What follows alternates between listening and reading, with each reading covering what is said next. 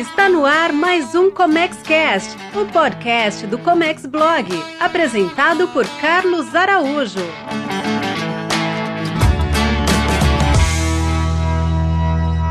Olá, seja muito bem-vindo, seja muito bem-vinda. Eu sou Carlos Araújo e a gente está aqui de novo para continuar afiando o machado. Você já ouviu falar dessa frase atribuída a Abraham Lincoln? Se não viu ainda, vou contar rapidinho. Ele dizia que se, ele, se alguém lhe entregasse, lhe desse seis horas para cortar uma árvore, ele passaria as quatro primeiras horas afiando o machado para nas próximas duas fazer isso com precisão.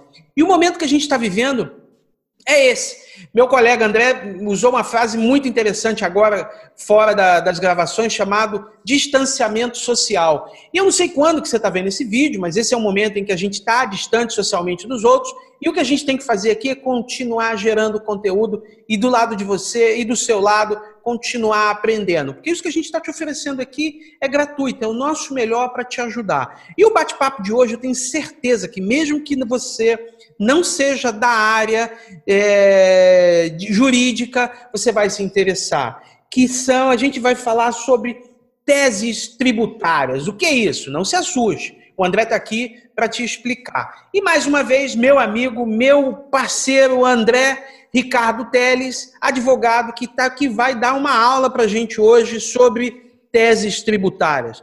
Tudo bem, André? Nesse distanciamento social aí, não tá nem para apertar a mão? É por aí, dá, dá um abraço virtual, não é isso? Abraço virtual. Pois é, cara, e a gente está vendo quão importante é o abraço que no dia a dia a gente não faz com as pessoas, né? Hoje a gente nem pode. Você tem que balançar é a cabeça de longe no estilo japonês e tá ótimo, né? É isso aí, é só perder que a gente começa a dar valor, né? É só perdendo que Mais ou menos assim. dá valor. Então, André, ah, diga. É, nosso bate-papo hoje é um bate-papo interessantíssimo. Quando você mandou essa pauta, eu fiquei muito empolgado. Mas antes, eu quero deixar aqui um convite. Se você estiver nos assistindo pelo YouTube, deixa aí a sua dúvida, que André e eu vamos responder. Se você estiver ouvindo pelo podcast, nós temos um canal de atendimento que é comexblog.com.br barra atendimento. Manda as suas dúvidas que a gente vai, na medida do possível, tirar todas. E se você ainda não está inscrito no canal, estiver assistindo pelo YouTube, fica aqui o convite. Se não estiver assistido, assinado o podcast, faça isso agora. André, vou passar a bola para você. O que são teses tributárias? É isso aí, Carlos. Teses tributárias, de forma bem simples e rápida, é a situação quando percebemos que é, o legislador ou o administrador, né, falando de tributos, Receita Federal, criou alguma norma, alguma regra que foi de encontro ao que está previsto na nossa Constituição. Via de regra é essa. Criou encontro uma norma mesmo, tá... foi contra, né? Isso. Porque a gente incende, é, a gente tem que seguir uma, uma, uma sequência, né? Constituição, lei complementar, lei ordinária, etc., até chegar nas ditas portarias, né? E resoluções que te seguem. Então, é toda, desse, toda é, toda lei, toda legislação, toda normativa tem que seguir essa sequência e ela tem que respeitar o que foi dito anteriormente. Então, se alguma coisa vem contra, não está respeitando o que foi dito na Constituição, ou lei complementar por aí vai, você acaba surgindo uma discussão que tem que ir para o judiciário, que eles vão acabar apreciando isso, e aí vão decidir quem está certo nesse ponto, contribuinte ou legislador, administrador, e aí chama aquele famoso que a gente chama de teses tributárias. Isso são teses tributárias, são discussões envolvendo a legislação em si. É, e como é que são criadas essas teses tributárias? Ela brota da cabeça de quem? Bom, a gente tem um japonês, não brincando, né? tem aqueles japonesinhos né, que ficam inventando coisas, mas não é bem assim, não. É, tem duas formas. Tem uma turma né, que é bem acadêmica, né, que pô, são juristas renomados, vivem disso, eles estão sempre analisando todo o processo legislativo, toda a questão tributária do começo, eles vão, quando eles percebem alguma falha no processo da, da formação da legislação ou de alguma norma, eles provocam o judiciário, através de seus clientes, para discutir, para ter com a discussão, e o caráter de início é acadêmico. Doutrin... São, é, é a discussão doutrinadora. Ah, é isso? Isso, exatamente. Só que acho que questões realmente que surgem que a maior parte das pessoas não entende. Então, né, você só vai entender depois qual é o efeito final quando aparecer um consultor e te avisar, ó, essa discussão foi assim e a decisão mudou desse jeito, então você vai começar a tributar dessa forma. Pois é, então tem um erro, às vezes proposital ou não. Isso. Alguém percebe esse erro, mas alguém que está no Olimpo, está acima de qualquer sujeito é, do meio, uhum. ele descobre essa falha e provoca a justiça via seus clientes, porque tem interesse, uh, são interesses antagônicos. Esses debatedores são os faz a discussão doutrinária. Isso, eles são bem assim, e geralmente nem tem muito conhecimento de, da causa específica, né? Mas do sim do conflito. Mas só do conflito legislativo. Foca muito nisso. E aí ele debate até chegar a uma coisa em que está acessível para todo mundo. É, porque temos dois pontos. A lei tem que ser geral, né? Então, claro. se teve uma falha ou uma coisa, vai servir para todos no fim, no fim do dia. Tem um princípio, tem um princípio jurídico que fala disso, né? Exatamente. É, principalmente leis tributárias, né? tem que ser geral, tem que ser restrita. Então, quando tem alguma coisa, geralmente acontece muito isso, Carlos, quando são criados benefícios fiscais, que é um ponto que a gente vai conversar sobre isso ainda, já está agendado, em que você quer beneficiar um certo setor, mas você acaba abrindo o leque e todo mundo que se enquadra naquela situação vai poder aproveitar também. Sem falar que, do ponto de vista da economia liberal, os benefícios são terríveis, né? Porque é, qual é o modelo que você compreendeu para beneficiar isso? Ontem, num grupo que participo, de gente da minha área, estamos lá discutindo que a Petax teria que ser fixada mensalmente, como era no governo Fernando Henrique. Eu falei, loucura! Como é que você intervém no mercado desse jeito? Não, mas vai beneficiar. E qual o critério que vai ser para o importador e não para o açougueiro? Qual é o critério? Não pode ser. Não dá mais para ter nada fixo. E a discussão ampliou, porque na cabeça deles, o Estado tem que resolver isso. Mas esquece o Estado, cara. Quem tem que resolver é você. É, tem que ter cuidado nessa época. E outro formato, Carlos, também interessante de surgir teses tributárias, que eu acho que é o bacana, e é onde, assim, é, particularmente eu com minha equipe, né, e minha formação de consultor desde sempre, desde 96, sou nessa praia aí, né, tô um pouquinho velhinho já, então a gente vem nessa pegada de consultoria tributária sempre, é, dentro do processo produtivo dos nossos clientes, identificar oportunidades de adequação e aproveitamento ou questionamentos no próprio processo dele. Por exemplo, tem uma norma que diz que tal coisa é dar crédito de PIS e COFINS, um exemplo, porque o uso é desse tipo. Mas a outra coisa não pode. A gente fala, opa, para esse tipo de setor, para esse cliente, esse produto X, ele se enquadra no conceito do produto Y. E aí você vai provocar também a Receita e o Judiciário, formando uma tese tributária que vai, quando tiver um desfecho final, vai, vai atender milhares de contribuintes, do mesmo jeito. E a formação dela foi pouco empírica, né? Foi só quem conheceu o processo produtivo que surgiu esse questionamento. Pois Diferente... é, mas esse é, mas esse é o papel do consultor que está Exatamente. olhando pela ótica do, do seu cliente. Será que eu não consigo me encaixar ali? Do ponto de vista liberal, se isso, se não existisse o benefício ou o direcionamento, não teria essas discussões quando você tem muito caso envolvendo benefício tributário. Mas o que a gente está falando aqui, a gente começou falando é um conflito com a lei, e a partir desse conflito, um debate doutrinário que depois vira uma tese. E aí eu emendo uma pergunta. Quanto tempo demora isso, André? Quem está nos vendo ou ouvindo aqui, que tem seu escritório, trabalha numa empresa, quer saber. Uh, leva muito tempo? Ó, você tem uma ideia, temos até hoje, né? Que seria 1 de abril, né? A decisão final para acabar essa discussão do ICMS, a base de cálculo do piso da COFINS. Essa discussão começou em 2003 e em 2004. Então, quer dizer, estamos falando de quê? 17 anos de discussão. Mas tem também situações que em dois, três anos resolvem. É, mas, via de regra, uma tese nova no judiciário não se resolve em menos de cinco anos. E a gente fala mas em cinco isso... anos, a gente fala em cinco anos com a facilidade, né? É, infelizmente, o, o, direito, né, ele não acompanhou né, a velocidade das coisas. Você tem uma ideia, não é minha área, mas a gente tem informação, colegas que atuam em, em tipo juizado especial, etc., que é uma coisa para ser resolvida de um dia para o outro, estão marcando audiências de conciliação para um ano e meio depois do fato. Você nem lembra mais o que aconteceu. Você vai discutir 400 reais de uma conta de luz de energia elétrica daqui a um ano e meio a audiência de conciliação. Então, assim. Não é decisória ainda. É só dizer. É, exatamente. Então, e aí, vão fazer um acordo, a outra parte não, acabou. É, é infelizmente, é, a justiça, no judiciário, não acompanhou. Temos, temos situação. O Brasil hoje, por exemplo, por que eu quis falar com você sobre teses? Estamos falando de uma situação que envolve metade do PIB do Brasil. Então, metade de toda, todo o produto interno bruto está em teses tributárias, em discussão todo o PIB, metade de todo o PIB. Estamos falando de bilhões, muitos bilhões. É, estamos falando de milhares e milhares de teses e ações de discussão. Isso tudo por quê? Por causa dessas falhas de processo legislativo, né? E dessa questão, como você fala, do intervencionismo na economia.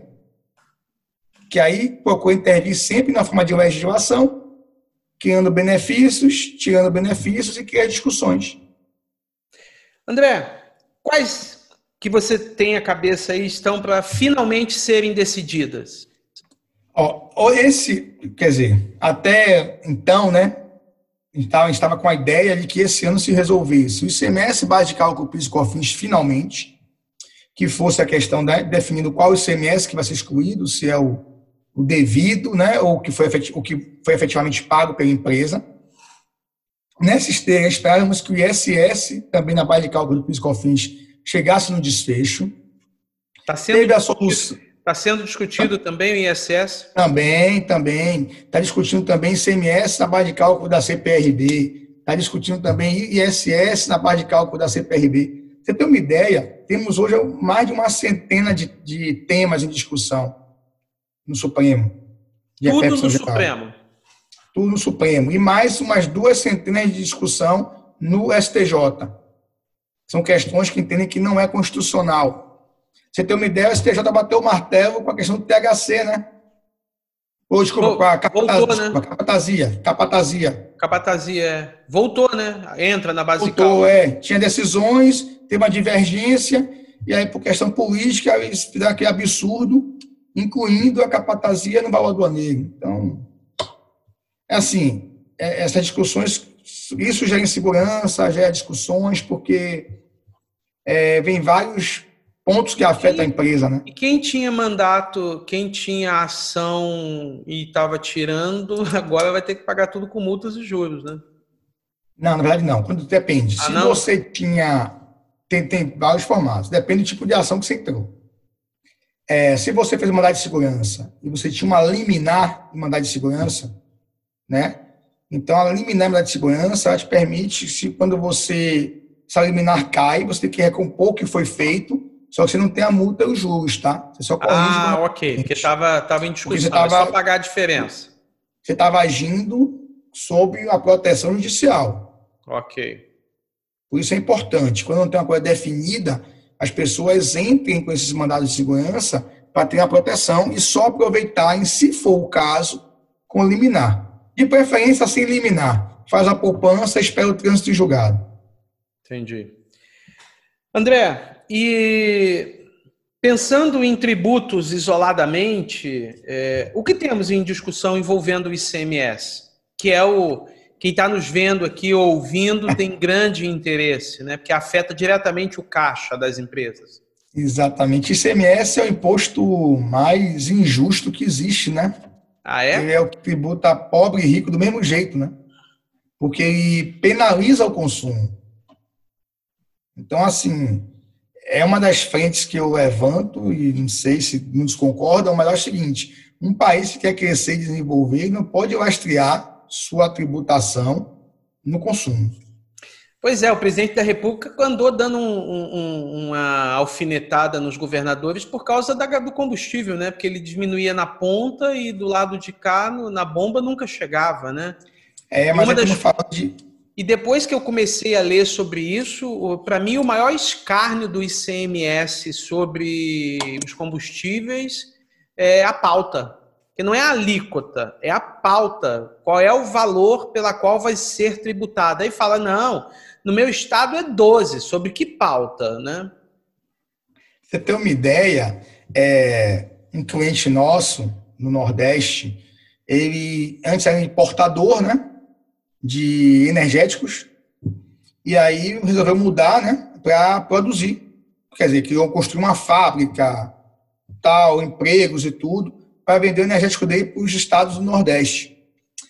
E o, o custo de produção aí vende o energético dele, acho que por R$ 1,80, R$ reais. E para que o, o varejista vendesse por R$ 3,50, R$ reais o energético, por exemplo. Você tem uma ideia? Ele tinha que pagar ICMS em cima de R$ reais. Substituição tributária, né? Substituição tributária. Tinha que vender a 8. Aí foi entender por quê. Ah, porque o seu energético, especificamente, não está numa lista de energéticos que nós temos. O energético famoso do, do boizinho voando, eles pagam ICMS sobre 5, 6 reais. Mas o seu, você paga sobre 8 reais. Porque o seu não está na lista. Você tem que pedir para cada estado para que coloque o seu energético na lista. Que escárnio, André. Então, assim, Mas... quer dizer, quem tributa consumo não vai. E aí, Carlos, você falou num ponto que é a principal discussão hoje envolvendo o ICMS. Além, assim, que a gente falando sobre o ICMS, né, que é o, que é o ponto agora, que a questão justamente é essa, da pauta fiscal da MVA, que a tese é a não realização do fato gerador presumido. Então, quando eu te tributo, eu imagino que você vai vender aquele seu produto na ponta por X reais. X reais. Só que você vendeu por X menos 10. E eu paguei CMS sobre o X. E esse, essa diferença menos 10 é enriquecimento ilícito do Estado. Pois é, tá então, te tomando dinheiro, né? Aí a gente tem que concordar que é roubo, né? Exatamente. E aí o Supremo Tribunal decidiu que realmente é indevido, e aí as empresas começaram a pedir restituição disso, via muitas ações pelos sindicatos, né?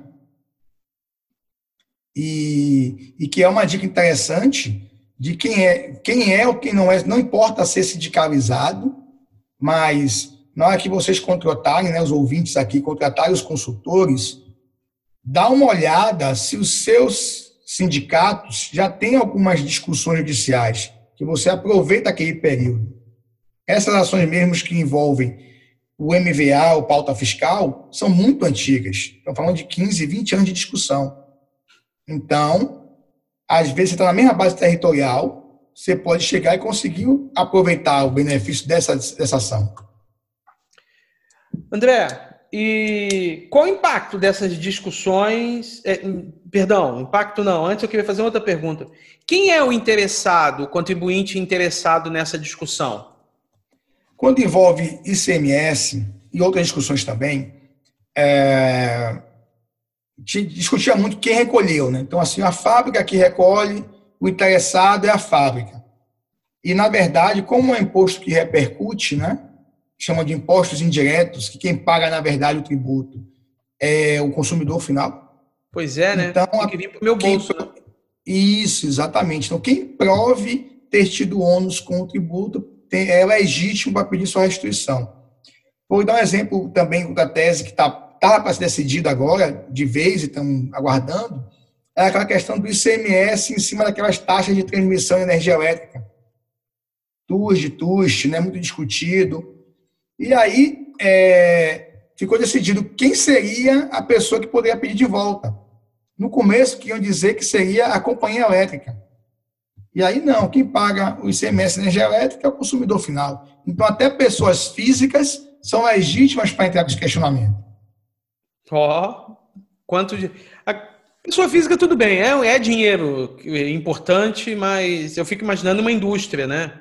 Imagina a faculdade. Uma faculdade, um hospital. Pra você ter ideia, Carlos, de valor, estamos falando de em torno de 5 a 10% do valor da conta de energia elétrica. Por mês, calendário, por anos. ano, por os últimos cinco anos também? Isso aí. É bastante dinheiro. Pois é, e aí, qual é o impacto dessas discussões no bolso do consumidor? Quer dizer, tem a, tem a questão é, séria, normal, correta, que a rigor é o, o objetivo. Quando o empresário consegue um, um, um êxito desse, o ideal, pelo menos eu faria isso enquanto empresário, e sempre que me perguntam, meus clientes, eu aconselho fazer isso, é, melhora o seu custo. Se você claro. reduz o seu custo, você melhora o seu preço. Então, todo mundo acaba ganhando, né? Você acaba vendendo mais, você gera mais economia. Mas, infelizmente, temos casos que esses resultados acabam virando lanchas, jatinhos, coberturas. Mas é o mercado, tudo bem. Mas se todo mundo, é. se todo mundo comprar lancha, jatinho, o, o mercado. Rodou o mercado também.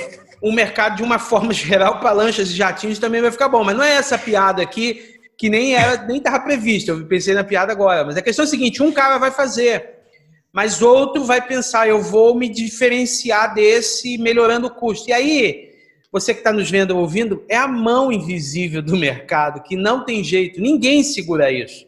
O grande problema é quando você tem um mercado oligopolizado, não vão fazer isso, mas quando você tem a concorrência perfeita ali, muita gente num produto que se um sair, o outro não, não, não tem nenhuma é, não morre, em que o preço não é dado por ele, o preço é dado pelo mercado, ou seja, a concorrência perfeita, acabou. Qualquer possibilidade de melhoria é entregue ao consumidor e ele vai comprar aquilo ali, daquele jeito. Então, num primeiro momento, os, os gananciosos vão transformar em lanchas e helicópteros, mas, de uma forma geral, o mercado vai rever isso, vai se ajustar. É isso aí. André, é, ganhando essa questão, como é que o contribuinte consegue transformar isso em dinheiro? Porque é o que nos interessa aqui, né? No caixa. Exatamente, efeito caixa. É, você ganhou a questão. Vamos por etapas. Se você consegue uma liminar, você já pode começar a aproveitar aquilo, você reduz sua base de tributos e você consegue já tendo um ganho. Acabou o processo normal, transitou em julgado. Você está com a ação lá. Você pode. É, o que você vai fazer? Você vai pegar essa decisão e vai chamar um, um processo chamado habilitação na Receita Federal. Por que isso? Antigamente você ganhava e você já ia automaticamente aproveitando e só informava que você tinha uma decisão judicial. E ficava um trabalho para os auditores fiscais ficarem conferindo decisão judicial, aproveitamento e controlando aquilo.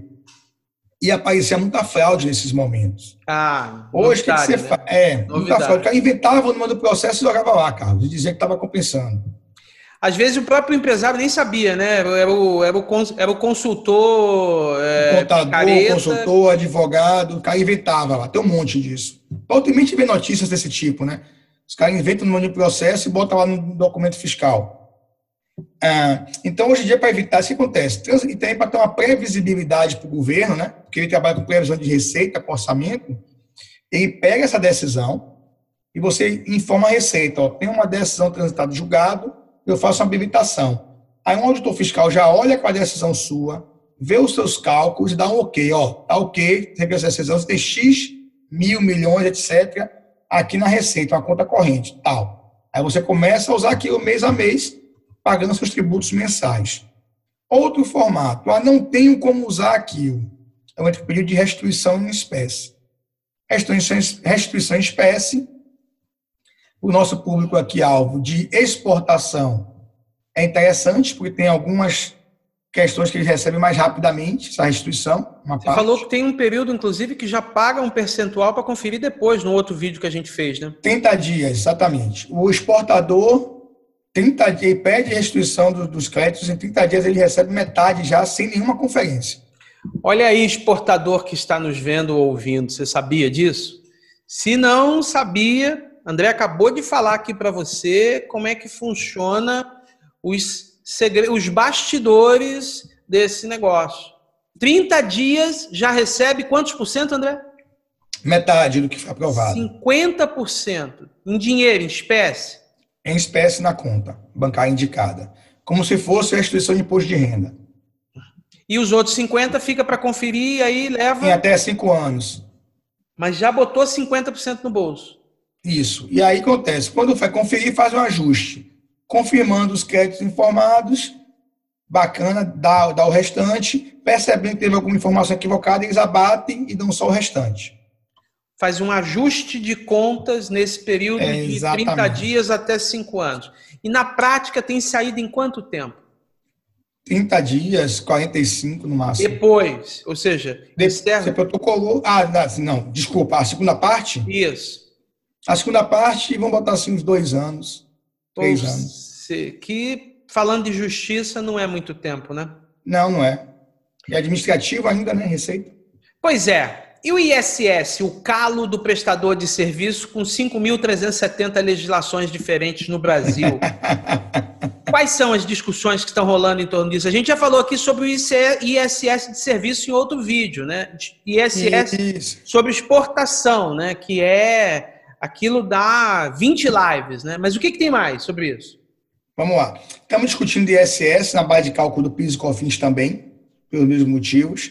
Então, estamos falando aí de um resultado em torno de 0,3% do faturamento de uma empresa Uau! nos últimos cinco anos.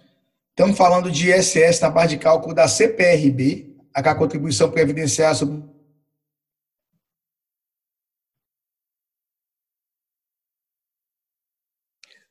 Ô Bruno, deu uma travadinha aqui. Vamos ver se a gente consegue cortar e editar, tá?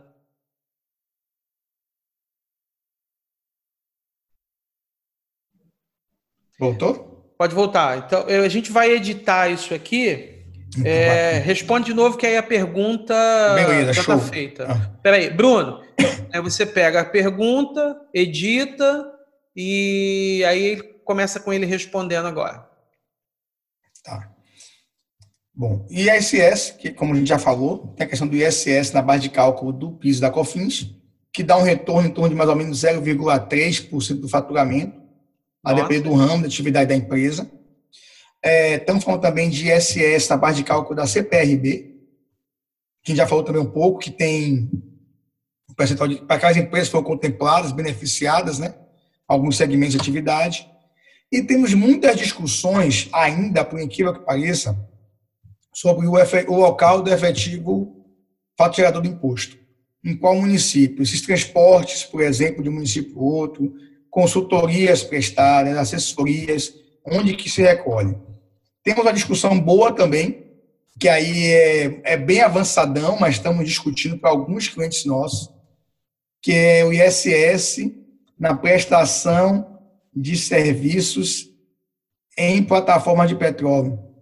Ah, legal, hein? Águas internacionais, e aí? Paga para Ou quem? não. Também tem águas nacionais também, aonde É, estão. águas nacionais. Paga para quem, se né? é devido ou não. Então, tem N discussões. Tem até algumas legislações específicas do setor que, que trabalham com isso. E também de ISS, além disso, nós temos uma discussão também da que a gente falou aqui na outra live, se não me engano, da exportação de serviços, né? É. Onde é percebido o efeito do serviço. Isso ainda é muita discussão ainda e não está tão claro assim para o, é, administra, o administrador, na verdade o fiscal, o editor fiscal. Eles continuam autuando, questionando, e isso está gerando bastante contencioso e não está claro nem para o judiciário também, em primeira instância. Como é que eu faço? Como é que eu coloco esse serviço lá fora? Pois é. E aí, ah, a pergunta de 2 milhões de dólares. Euros, né? Que está mais caro. 2 milhões de euros. Para É. aproveitar o resultado dessa ação, qual é o procedimento? Procedimento seguinte, vamos lá. Um, preciso de fluxo de caixa imediato. Entro com minha ação específica, liminar, eu começo a aproveitar. Sabendo que, se essa liminar cair, eu tiver uma mudança no final, eu tenho que restituir essa situação. Sem juros e multa, né? Sem Sem juros, sem multa. Então, Tem empresário que está nos ouvindo, não torre esse caixa. Faça uma poupança até o fim.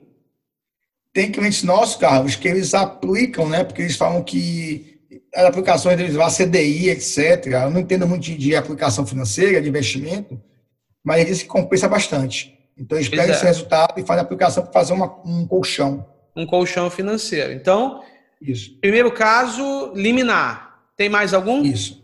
Dois, veio sentença, decisão, transitou em julgado. Transitando em julgado, o processo é aquela situação. Apura os valores, calcula, faz um pedido de habilitação na Receita Federal, estadual ou municipal para fazer a compensação com os tributos ou pedir restituição em espécie.